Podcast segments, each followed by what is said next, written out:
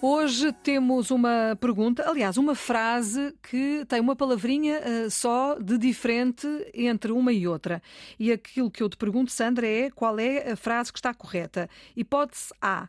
Devido à crise, algumas empresas estão na iminência com I de fechar.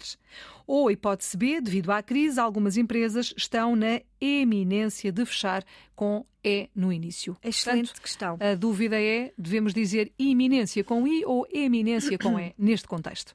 Excelente questão, Filomena. Neste contexto, a palavra correta é iminência com I.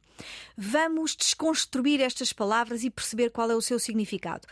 Iminência com I significa proximidade está relacionada com o adjetivo iminente, com i, que significa preste, próximo, prestes a acontecer. Quase a acontecer, não é? Quase a acontecer. O temporal ou o perigo está, é iminente, uhum. é próximo. Portanto, iminência, que é, a fra... que é a palavra correta aqui, proximidade. Algumas empresas, como é que é a frase? Estão na proximidade, prestes a fechar. Uhum. Na proximidade de fechar. Eminência com E significa superioridade, a excelência.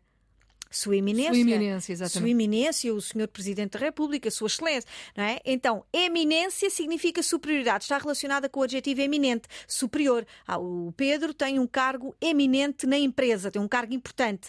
Não é, aqui não é, devido à crise, as pessoas, as, as pessoas, desculpem, as empresas estão na excelência, na superioridade. Não, não, não, não, não, na proximidade. Portanto, eminência com I. Eminência com I, sem dúvidas. Sandra Duarte Tavares, todos os dias na Antena 1 é assim ou na ponta da língua, que fica também disponível para ouvir sempre que quiseres.